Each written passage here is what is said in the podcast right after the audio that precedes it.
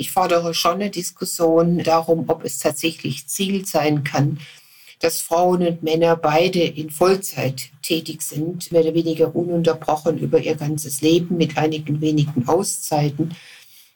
Oder ob es nicht wesentlich zukunftssichernder ist, dass man sagt, diese ganzen Tätigkeiten sind zu verrichten und wir können 32 äh, Stunden mit Erwerbstätigkeit verbringen brauchen aber notwendigerweise den Rest der Zeit, um die anderen hochproduktiven Tätigkeiten auch zu verrichten. Willkommen bei 5050 bei OMR. Wir sind Kira und Isa und sprechen in diesem Podcast mit unseren Gästinnen darüber, wie wir Gleichberechtigung und eine paritätische Geschlechterverteilung in der Arbeitswelt und darüber hinaus erreichen können.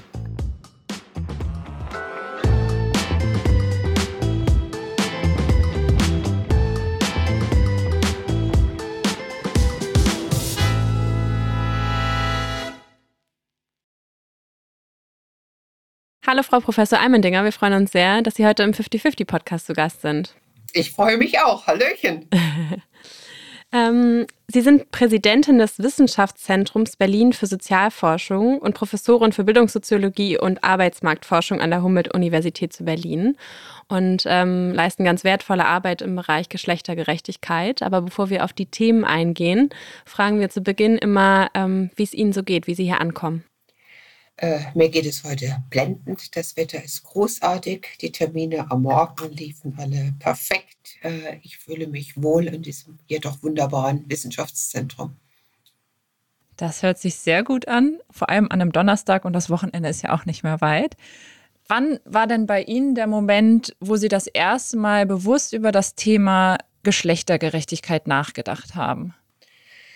Das erste Mal bewusst war es tatsächlich, als ich von Deutschland nach Amerika gegangen bin und dort promoviert habe und gesehen habe, wie ganz anders sich das Leben dort darstellt. Ich habe in Mannheim studiert und war von Männern umgeben. Ich hatte keine einzige Professorin.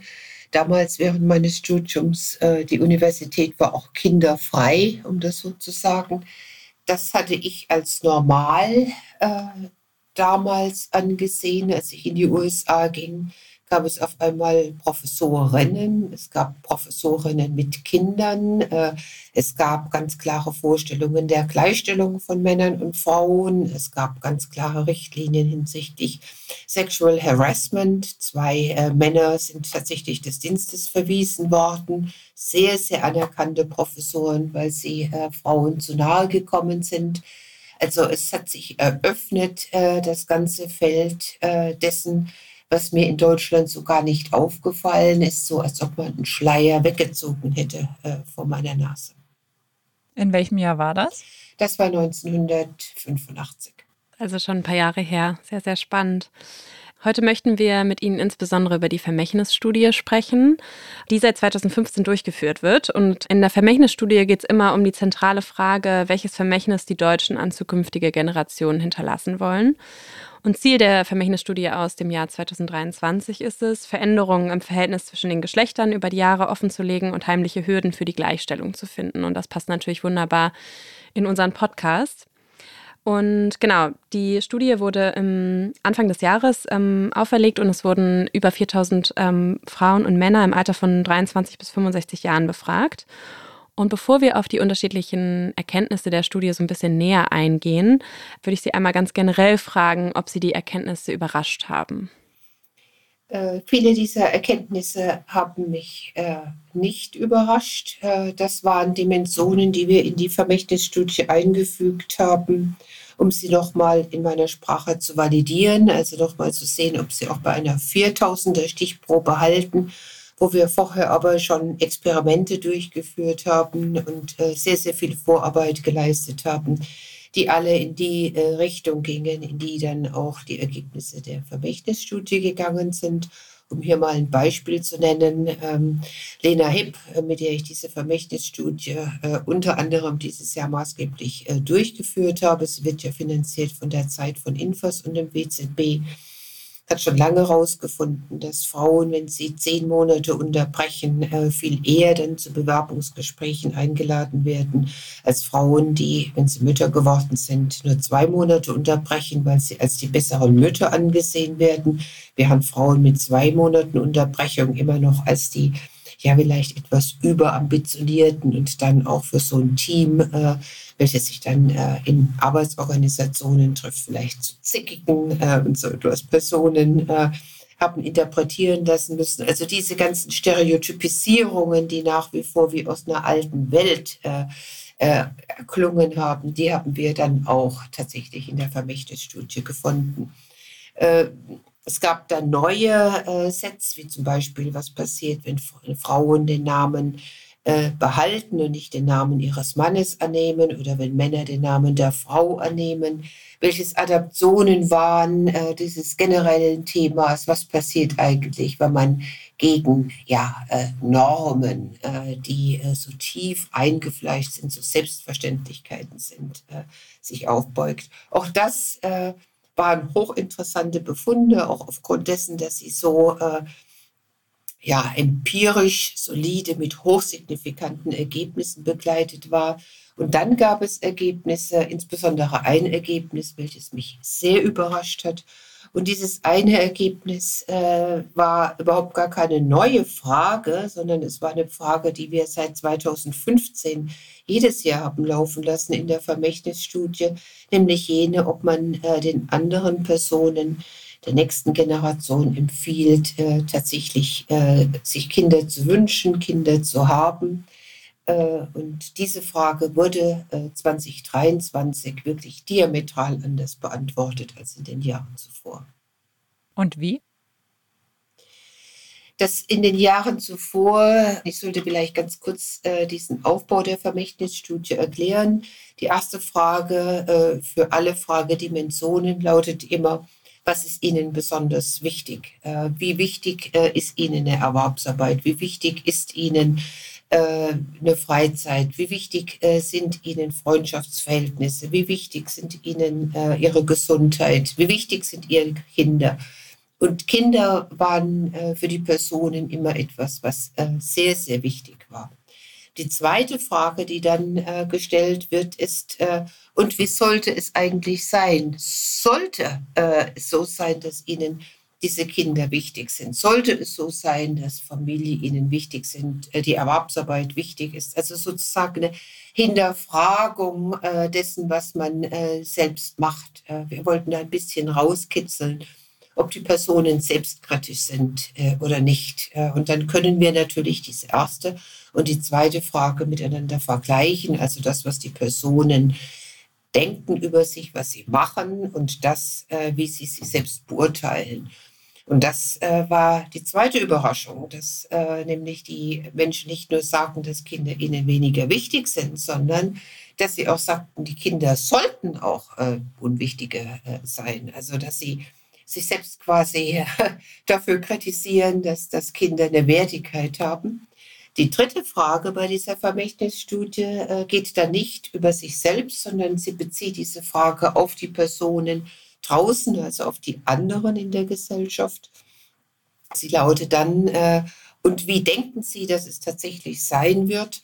Und auch hier haben wir äh, bei dieser Frage der Kinder einen deutlichen äh, Bedeutungsverlust äh, gesehen, empirisch, einen Bedeutungsverlust, den wir in den Jahren zuvor nie gesehen hatten. Also mit anderen Worten, die Leute finden für sich selbst Kinder weniger wichtig. Äh, wenn sie Kinder haben, dann kann man fast so etwas wie ein Regretting Motherhood daraus ableiten, dass sie sagen, also eigentlich ist es merkwürdig, dass ich Kinder wichtig finde.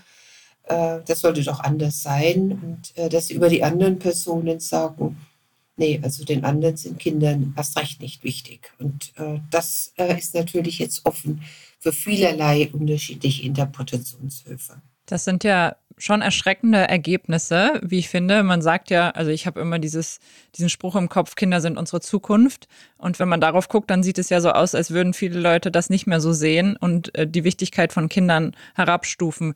Können Sie sich erklären, woran das liegt? Äh, ich kann mir das sehr gut erklären äh, und äh, wir haben ja dann auch weitere Gespräche durchgeführt.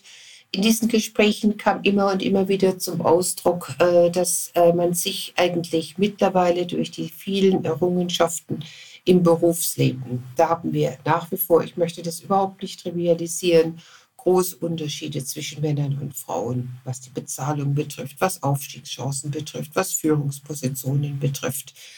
Ähm, aber es hat sich was getan. Wir haben äh, bei den Arbeitsorganisationen Gleichstellungsbeauftragte. Wir haben äh, immer noch auf wenige Organisationen begrenzt, aber immerhin so etwas wie ein Entgelttransparenzgesetz. Äh, wir haben äh, durch das Führungspositionsgesetz 1 und 2 eine Quotierung von Frauen in Führungspositionen rein und haben eine größere Sichtbarkeit, was Frauen in Führung betrifft. Äh, wir tun etwas für die Vereinbarkeit äh, von Beruf und Familie innerhalb dieses Erwerbslebens dahingehend, dass man durchaus dann auch mal zu Hause bleiben kann, wenn die Kinder krank sind und da ein höheres Verständnis davor liegt das betonen äh, diese Frauen auch immer bei allen sozusagen Fragezeichen, ob das ausreicht, aber das wird gesehen. Auf der anderen Seite äh, fühlen sich die Frauen und insbesondere die jungen Mütter, ähm, wie soll ich denn sagen, alles andere als fair behandelt, wenn ihnen dann gesagt wird, äh, naja, es liegt ja an dir selbst, dass du mehr an der Sorgearbeit für Kinder machst. Du hast ja schlichtweg dir nicht den richtigen Partner gesucht. Oder es liegt ja an dir selbst, dass du da überlastet bist und gestresst bist, äh, weil du ja deinen Partner äh, nicht bittest, einkaufen zu gehen, die Kinder auch mal alleine zu übernehmen. Es liegt ja an dir selbst, dass du im Durchschnitt 13 Monate Elternzeit nimmt, äh, nimmst und der Mann vielleicht nur einen Monat. Das heißt, äh, alles, was im Privaten ist, wird auf die Person individualisiert. Die Personen müssen sich, die Frauen müssen sich dafür rechtfertigen, während im Arbeitsleben man den Eindruck hat, äh, ja, das ist fair, dass man sagt, man ist diskriminiert, man fühlt sich diskriminiert und da aber auch dann eine Hilfe bekommt. Und äh, das äh, ist dann, ich habe das auch so überschrieben, äh, mit einem Satz ein Weggehen von einem Familie und Beruf äh, hin zu einer Orientierung, wo man sich äh, ehrlich macht und sagt, eigentlich äh, schaffe ich das im Beruf und wahrscheinlich schaffe ich es auch in der Familie. Aber dieses und ist nicht mehr da, äh, insbesondere für Frauen, die Führungspositionen suchen, sondern dieses und wird zu einem oder.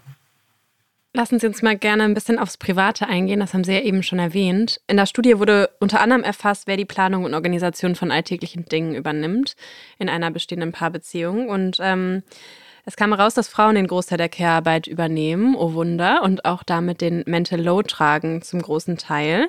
Es wurden dabei ähm, in einer Fragestellung 21 Dinge abgefragt, ähm, die geplant werden müssen im Haushalt, darunter Essen, Planen und Kochen, ähm, Reparaturen, Geschenke besorgen und so weiter.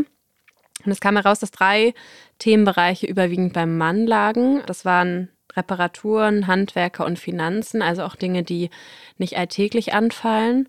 Und was ich auch sehr spannend fand, ist, dass Männer ähm, davon ausgehen, dass die mentale Arbeit häufig fair verteilt ist, obwohl es eben diesen riesen Gap gibt zwischen den drei Themenbereichen, die insbesondere von Männern übernommen werden und insgesamt dann 18, die von Frauen übernommen werden. Wie kann man sich diesen Missstand erklären, auch gerade so die unterschiedliche Wahrnehmung? Weil Frauen nehmen es anders wahr und haben dabei ja dann auch recht. Ja.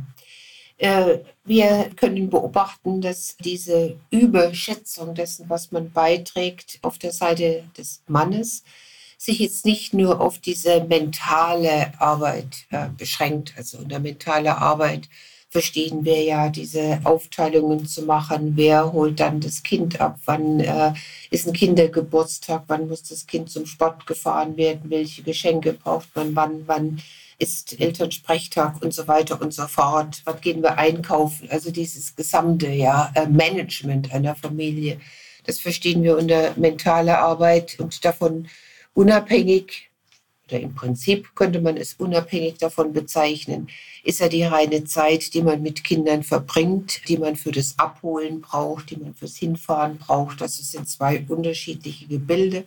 Und bei beidem, also bei der tatsächlichen Zeit für äh, Ältere, äh, aber auch für Kinder, wie auch für diese Organisationspläne, überschätzen Männer äh, ihre Zeiten äh, sehr, sehr deutlich.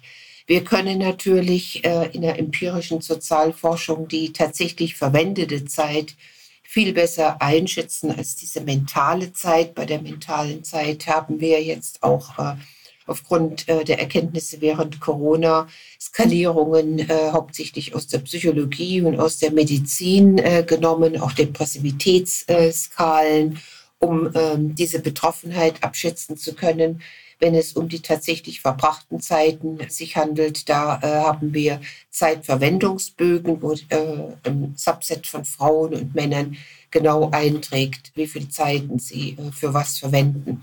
Und von daher können wir uns zumindest bei den tatsächlich genutzten Zeiten für Kinder oder für die Pflege äh, schon festlegen dahingehend, äh, dass Männer äh, bei weitem weniger äh, Zeit äh, mit den Kindern verbringen, als sie das selbst glauben.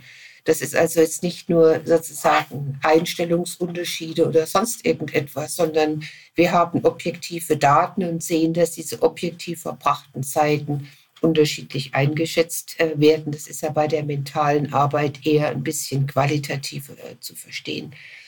Die Klärung dafür ist eine ganz einfache, dass ähm, nämlich Männer sich äh, immer noch an ihren Vätern oder auch an anderen Männern oder an alten Traditionen messen und äh, von daher sich selbst vergleichen äh, mit anderen und sagen, ich verbringe ja so viel mehr Zeit, ich gehe ja, was weiß ich, mit dem Kinderwagen raus, ich gehe ja einkaufen, das hat mein Vater überhaupt nie gemacht. Äh, und von daher dieses Mehr im Vergleich zu anderen Männern dann übertragen auf dieses Meer im Vergleich äh, zu anderen Frauen, während Frauen äh, oft das Gleiche tun und äh, dann ihre Zeiten tendenziell unterschätzen, weil sie den Eindruck haben, dass sie vielleicht ein bisschen weniger machen als andere Frauen machen. Insofern haben wir zwei ganz unterschiedliche Vergleichsgruppen, die dann, wenn man es auf dem Haushaltskontext sich anschaut, nicht richtig zusammenpassen. Also werden so ein bisschen Äpfel mit Birnen verglichen. Das ist richtig. Man vergleicht sich halt immer mit der Peer Group. Ja. Ähm, Sie standen ja auch dieses Jahr bei uns auf der 50-50 Stage und haben eine Keynote gehalten und dort auch die Elternzeitzahlen erwähnt. Männer nehmen im Schnitt 2,3 Monate Elternzeit, Frauen dahingegen 13 Monate und von den Männern nehmen überhaupt nur 45 Prozent Elternzeit, alle anderen gar keine. Und was da auch hinzukommt, ist, dass Väter meistens sagen, dass sie sich gerne mehr engagieren möchten. Wir haben auch in unserer Elternzeitstudie abgefragt, wenn Sie nochmal Elternzeit nehmen wollen würden, würden Sie dann mehr machen? Da haben auch 50 Prozent Ja gesagt. Warum liegen da Einstellungen und Verhalten meist so weit auseinander?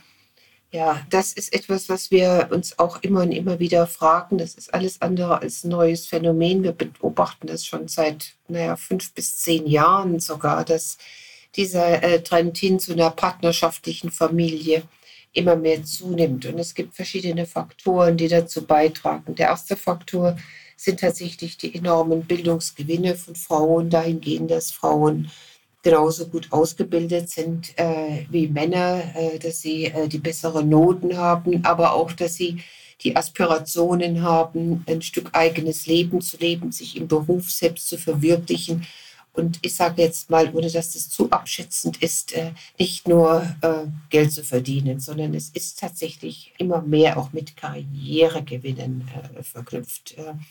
Und wenn sich Paare treffen, dann sehen sie ja, ich mache diesen Job, du machst diesen Job. Es ist auch so, dass Paare immer mehr zusammenkommen, wenn sie ungefähr den gleichen Bildungsstand haben, nicht mehr so, wie wir es früher beobachtet haben, dass beispielsweise Ärzte sich dann mit Krankenschwestern oder umgekehrt verbinden, die Krankenschwestern mit Ärzten, sondern es ist immer mehr eine Verpartnerschaftlichung auf gleichen Ebenen, also mit gleichen Ausgangsbedingungen. Und dann sagt man, diese gleichen Ausgangsbedingungen, die möchte man auch halten. Und wir möchten beide, ja, eine Familie gründen und beide aber auch uns im Beruf verwirklichen. So, das ist anders als früher, wo durch unterschiedliche Ausgangsniveaus, ich glaube, dieser Anspruch so überhaupt nicht formuliert wurde. Jetzt kommt hinzu, dass wir im Durchschnitt immer noch sehen, dass Männer zwei, drei äh, Jahre älter sind als Frauen und von daher gerade in diesen sehr sensiblen Phasen der frühen Erwerbstätigkeit Frauen ein Stück äh, voraus sind, schon äh, innerhalb dieser Arbeitsorganisationen gesetzter sind, vielleicht auch schon die ersten zwei oder drei Karriereschritte gemacht haben, während Frauen noch stärker alleine altersbedingt stehen.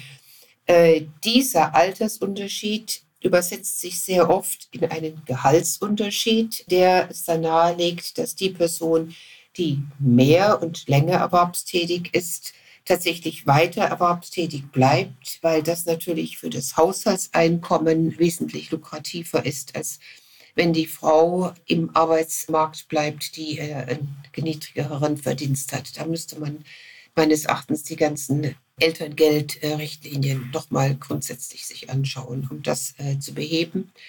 Und dass wir dann, das geht parallel und das sind alles so schleichende und oft äh, innerhalb dieser Paare gar nicht abgesprochenen Dinge, auf einmal solche Kompetenzzentren entwickeln, äh, nämlich äh, dass es relativ schnell geht, dass die Mutter dann schneller Windeln wechseln kann, schneller dieses und jenes unter Kontrolle hat, schneller bestimmte Befindlichkeiten eines Kindes einschätzen kann als Männer es tun und dann diese Kompetenzzuweisungen immer stärker werden, bis sich dann diese Differenzierung eigentlich wieder so ausgeprägt hat, wie es die Beteiligten selbst wenige Monate zuvor gar nicht wollten, dann aber als ja wirklich eine Wahl empfinden, die von ihnen getroffen wurde aufgrund von Kompetenzen, die aber nicht in die Wiege gelegt wurden, sondern quasi über die ersten Monate sich herausgeschält haben.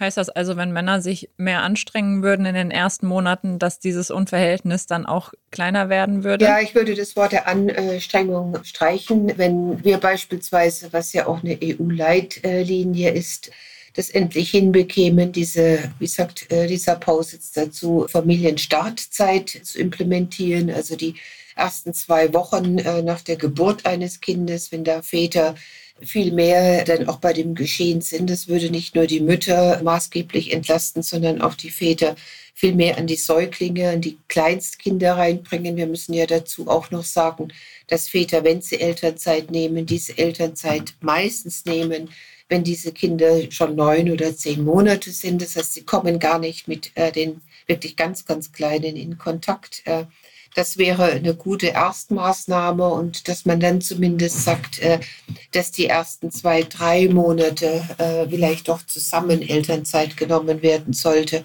um ähm, hier diese Unwuchten äh, im Ansatz zu bekämpfen. Sie sind auch bei Ihrer Keynote auf die sogenannten No-Win-Situationen eingegangen und da gab es auch eine ähm, in Bezug auf die Elternzeit. Sie hatten von einem Experiment erzählt, wo Sie, glaube ich, Lebensläufe an PersonalerInnen verschickt haben ähm, von Männern und Frauen, die sich erstmal äh, nicht groß unterschieden haben, ähm, also gleiche Qualifikationen. Es haben sich nur die Anzahl der Elternzeitmonate unterschieden, also äh, einmal zwölf Monate und dann zwei Monate. Und ähm, dabei kam raus, dass Männer nicht diskriminiert werden. Also egal, ob sie zwei oder zwölf Monate Elternzeit nehmen und Frauen, ähm, egal für welche Option sie sich entscheiden, es gibt ja auch, also dazwischen liegt ja noch sehr, sehr viel, das ist ja jetzt erstmal nur die, das Spektrum, ähm, Frauen immer diskriminiert werden. Und zwar, wenn sie zwei Monate nehmen, werden sie eher als Rabenmutter abgestempelt und wenn sie zwölf Monate nehmen, ist die Karriere eigentlich vorbei. Mögen Sie mal auf ähm, die ganze, den ganzen Missstand eingehen? Ja, ich würde äh, vielleicht das Wort Diskriminierung, auch wenn es richtig gesetzt ist, äh, so nicht verwenden.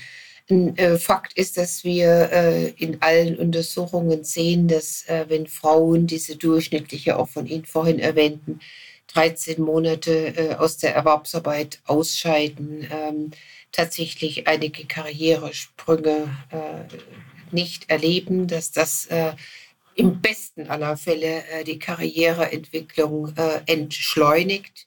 Wir müssen auch sehen, dass Frauen äh, nach diesen 13 Monaten meistens Teilzeiterwerbstätig äh, sind und dass diese Teilzeiterwerbstätigkeit tatsächlich nicht nur äh, den Stundenlohn, äh, der eigentlich jetzt sehr unabhängig sein sollte von der ähm, Erwerbsdauer ähm, negativ beeinflusst. Also sie haben dann äh, eine Einbuße in den Lohn pro Stunde, aber sie haben in dieser Teilzeit auch Einbußen in äh, der Möglichkeit, in gehobene Positionen zu kommen. Das heißt, äh, wenn wir von dieser Richtung kommen, dann müssten wir eigentlich sagen, Frauen, äh, prima, also ihr sollt eure äh, Zeit mit den Kindern haben. Das ist, da bin ich auch absolut dabei, dass ich das äh, fordere, dass es hier Zeiten gibt, äh, wo man äh, nach, nach solchen ja lebensverändernden Ereignissen äh, sich wirklich um sich selbst, um die Kinder kümmert, um das ganz neue Setting kümmert. Äh, aber dass man dann doch schauen sollte, nach ein paar Monaten wieder reinzukommen, weil das dann positive Effekte hat auf die Rentenzahlungen, auf das Jahreseinkommen, äh, auf die Integration in den Beruf. Das wäre sozusagen the best of all cases. Was Sie jetzt als Diskriminierung bezeichnet haben, ist, dass äh, wenn Frauen genauso vorgehen, wenn sie sagen, ja, ich nehme mir äh, ein, ein, paar äh, Wochen, ein paar Monate Zeit, mich äh, um, um, mich selbst, um die Lebenssituation, um die Kinder zu kümmern äh, und dann aber doch wieder erwerbstätig zu sein, dass sie immer noch als Rabenmütter bezeichnet werden, dass sie immer noch äh, sozusagen vorgehalten bekommen, viel zu schnell wieder da zu sein, dass ihnen auferlegt wird, äh, so eine Stereotypisierung, dass sie übermotiviert sind, dass sie kiebig sind, dass sie vielleicht gar keine richtigen Teamplayer sind, dass sie total egoistisch vorgehen. Also es ist, so wie ich es auch sagte, eine No-Win-Situation. Sie können, wenn sie früh reingehen, äh, werden sie mit diesen negativen Stereotypisierungen belegt. Wenn sie lange äh, ausscheiden, dann äh, müssen sie mit Karriereverlusten, die dann bis ins Alter mit Rentenverlusten einhergehen, leben. Das ist eine tatsächliche No-Win-Situation. Bei Männern haben wir interessanterweise gesehen, auch wenn wir diesen Männern, äh, das waren ja experimentelle Studien, genau die gleichen Lebensverläufe verpasst haben und tatsächlich nur den Namen dieser Person von dem weiblichen in männlichen Namen verändert haben. Und dann wieder diese zwei Versuchsbedingungen, einmal zwei Monate draußen, einmal zwölf Monate draußen, dass sich das für Väter in keiner Weise nachteilig äh, ausgewirkt hat, äh, dass also Väter, die äh, zehn oder zwölf Monate aus äh, der Arbeit draußen waren, in Elternzeit waren, nicht äh, haben sich anhören müssen, ach, was bist du denn für ein Weichling, sondern äh, immer mehr äh, sozusagen ein Schulterklopfen auch empfangen haben äh, mit, ja, das finde ich jetzt einmal toll, dass du das machst. Äh, nicht nur von Frauen, äh, durchaus auch von Männern. Also insofern könnte man ja eigentlich sagen, dass es hier einen Schub mal geben sollte. Was ja auch spannend war in diesem Zusammenhang, ist, dass die beruflichen Konsequenzen nach einer zwölfmonatigen Elternzeit von weiblichen Befragten für Männer höher oder beziehungsweise negativer eingeschätzt wurden und für Frauen niedriger. Und das finde ich eigentlich ganz spannend, dass Frauen das Gefühl haben, Männer haben schlechtere Konsequenzen nach zwölf Monaten Elternzeit, was die Karriere betrifft, und sie aber nicht.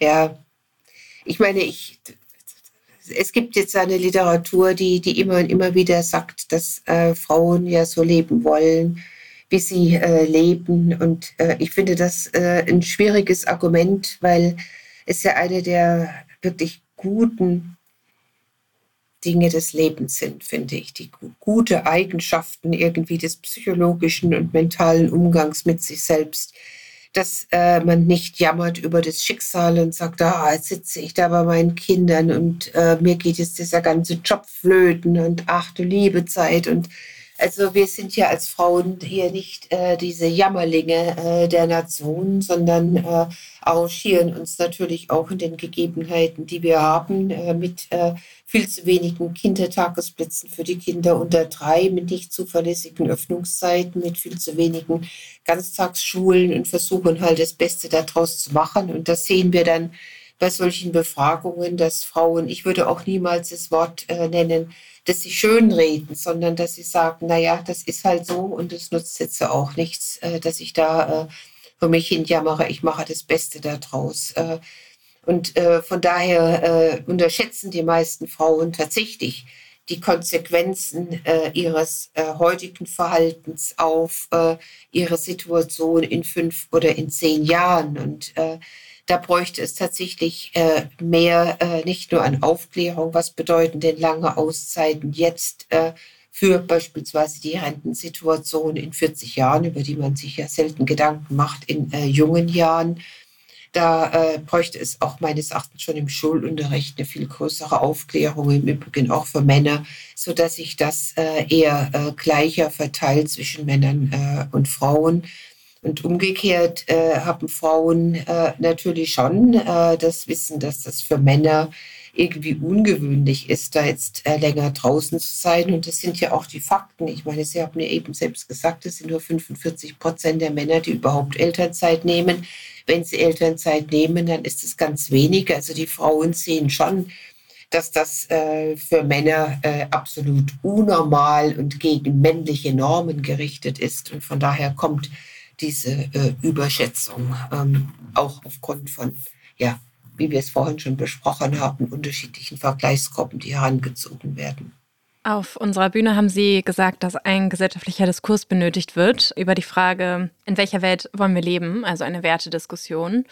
Ähm, zu welchen Erkenntnissen sind Sie da gekommen, beziehungsweise was genau fordern Sie? Ja, das äh, ist ja äh, wirklich zunehmend schwieriger, weil wir jetzt hier eine äh, ganz merkwürdige äh, Diskussions- und Debattenkultur mittlerweile aufrichten, weil wir äh, diese Fragen, die wir jetzt diskutiert haben, eigentlich äh, unter so einer Vogue-Diskussion der Generation Z verstecken und das damit in einer gewissen Weise auch trivialisieren, so ich finde. Also man sagt, die Generation Z, die möchte hier eigentlich gar nicht mehr erwerbstätig sein, die möchte ein gutes Leben haben. Die sind nicht mehr äh, ja, äh, stressresistent, äh, sie können nicht mehr anpacken und so weiter und so fort, wollen weniger Stunden arbeiten.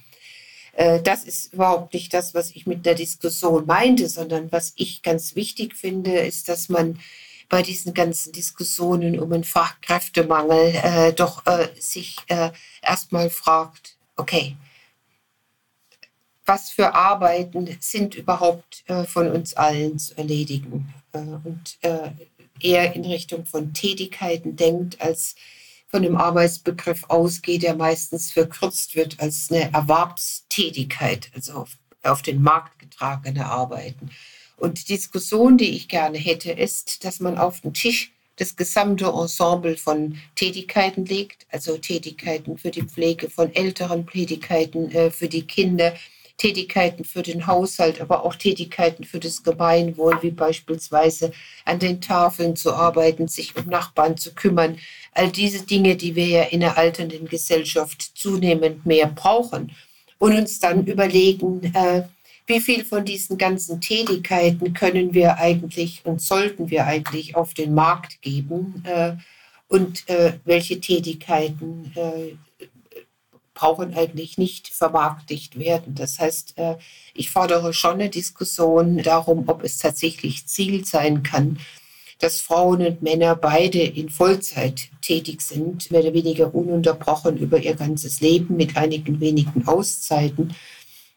Oder ob es nicht wesentlich zukunftssichernder ist, dass man sagt, diese ganzen Tätigkeiten sind zu verrichten und wir können 32 äh, Stunden mit Erwerbstätigkeit verbringen, brauchen aber notwendigerweise den Rest der Zeit, um die anderen hochproduktiven Tätigkeiten auch zu verrichten. Weil wir müssen ja ehrlich sein, ohne dass irgendjemand die ganzen anderen Tätigkeiten macht, können wir überhaupt nicht erwerbstätig sein. Und ohne dass man erwerbstätig ist, kann man ja äh, nicht äh, sozusagen die Zeit sich nehmen für die nicht bezahlten Tätigkeiten. Also diese zwei Dinge hängen miteinander zusammen, werden aber in der momentanen Diskussion absolut verkürzt, weil wir über die nicht bezahlten Tätigkeiten überhaupt nicht mehr reden, wenn wir ständig über eine Erhöhung der Wochenarbeitszeit sprechen, wenn wir darüber sprechen, dass sich äh, der Unterschied in dem Stundenlohn, der Unterschied in der Care-Arbeit und so weiter und so fort nur dann minimiert, wenn alle Frauen zu Männer werden, ohne dass man sieht, dass auch Männer ein Stück weiblicher Lebensverläufe annehmen müssen. Das äh, muss gerade erst mal wirken. Ähm, aber ja, es macht auf jeden Fall sehr, sehr viel Sinn. Was mich auf jeden Fall noch interessiert, Kira und ich, wir beschäftigen uns jetzt, sage ich mal, fünf Jahre mit dem Thema. Sie beschäftigen sich schon sehr, sehr viel länger mit dem Thema Geschlechtergerechtigkeit. Und Sie sehen ja auch die Veränderung. Es passiert was, aber es passiert nur sehr langsam was. Woher nehmen Sie die Hoffnung und die Kraft, sich immer wieder mit diesem Thema zu beschäftigen und dafür einzusetzen? Ja, die Kraft, die ergibt sich äh, aus äh, der Nichtveränderung, äh, wenn ich ganz ehrlich bin, äh, beziehungsweise im Moment äh, ergibt sich die Kraft aus meinem blanken Unverständnis, äh, wie man über Arbeitszeiten reden kann, ohne das Gesamtensemble aller Arbeiten äh, überhaupt zu sehen. Und äh, man kann ja empirisch dann schon auch zeigen, dass das viele äh, dieser Arbeitgeber eigentlich äh, tatsächlich nur Individuen in den Blick nehmen, aber überhaupt nicht Haushalte. Aber letztendlich leben wir in Haushalten und äh, die Haushalte oder die Familien sind äh, in der Corona-Zeit unsere stärkste Stütze gewesen. Also wir möchten jetzt ja nicht äh, eine individualisierte Gesellschaft, die ohne die kleinste äh, sozusagen soziale Einheit der Familie existieren. Und dass das so schwer in die Köpfe reingeht, ist äh, für mich wirklich äh, nicht verständlich. Das kann ich so sagen. Und da es so unverständlich ist, ist es gleichermaßen ein großer Motivator, äh, das doch immer und immer wieder zu sagen, dass wir in einer gewissen Weise zurück müssen äh, zu Hannah Arendt oder zu Ralf Dahrendorf, die alle von Tätigkeiten, dem Gesamten dessen äh, reden, was, was notwendig ist und nicht nur von Erwerbstätigkeit. Und wenn ich dann den Bundespräsidenten anschaue für freiwillige soziale Jahre, wenn ich die ganzen sozusagen Akklamationen höre äh, für mehr gesellschaftlichen Zusammenhalt äh, und mehr Engagement für andere, dann frage ich mich, soll das denn aufgehen? Ein Tag hat nur 24 Stunden und ein Teil davon brauche ich auch zum Schlafen, wenn ich sozusagen nur die Erwerbstätigkeit einseitig nach oben sehe. Ja, das ist sehr richtig.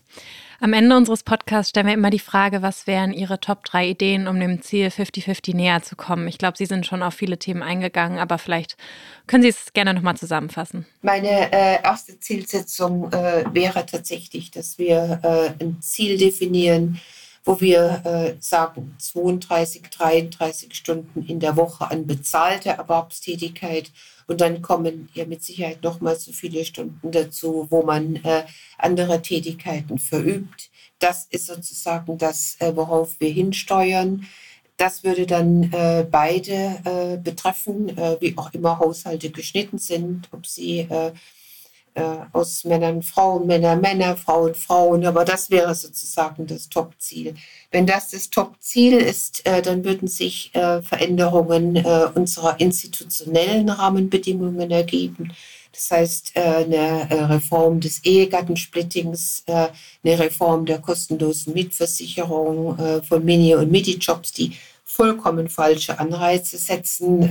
Das müsste man sozusagen dann machen und parallel dazu müsste man natürlich ähm, eine Familienpolitik, eine Bildungspolitik und eine Arbeitsmarktpolitik äh, schneiden, die wesentlich stärker Hand in Hand geht und nicht so differenziert und in Schubladen nach äh, einzelnen Ressorts verbunden mit einer massiven Investition äh, in Schulen, massiven Investition in Kindertagesstätten, weil das, was wir im Moment machen äh, unter dem Mandat der Schuldenbremse, die größten Schuldenberge äh, für die nächste Generation anhäuft, äh, die man sich überhaupt vorstellen kann. Herzlichen Dank, das waren äh, schöne Abschlussworte und großen Dank für Ihre Zeit heute und ähm, ja, die ganzen Erkenntnisse aus der Studie, die Sie hier nochmal aufgelistet haben. Ähm, sehr wertvolle Arbeit. Ich danke Ihnen auch dafür, dass Sie sich einsetzen für 50-50. Das finde ich großartig. Allerherzlichen Dank von meiner Seite und auch für die Möglichkeit, mit Ihnen heute zu sprechen.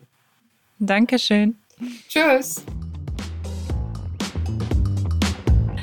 Ja, das war ein wahnsinnig interessantes Gespräch mit Frau Professor Jutta Almendinger. Sehr wissenschaftlich natürlich und uns ist natürlich auch bewusst, dass es manchmal ein bisschen anstrengend ist, über diese ganzen Zahlen nachzudenken. Aber trotzdem fasziniert mich jedes Mal wieder, wir haben sie ja jetzt zum zweiten Mal sehr hautnah erlebt, ähm, wie wichtig es ist, das ganze Thema auch einfach mit Daten zu untermauern und ähm, ja, dass die Wissenschaft da auch ganz, ganz wertvolle Arbeit leistet in dem Bereich Geschlechtergerechtigkeit.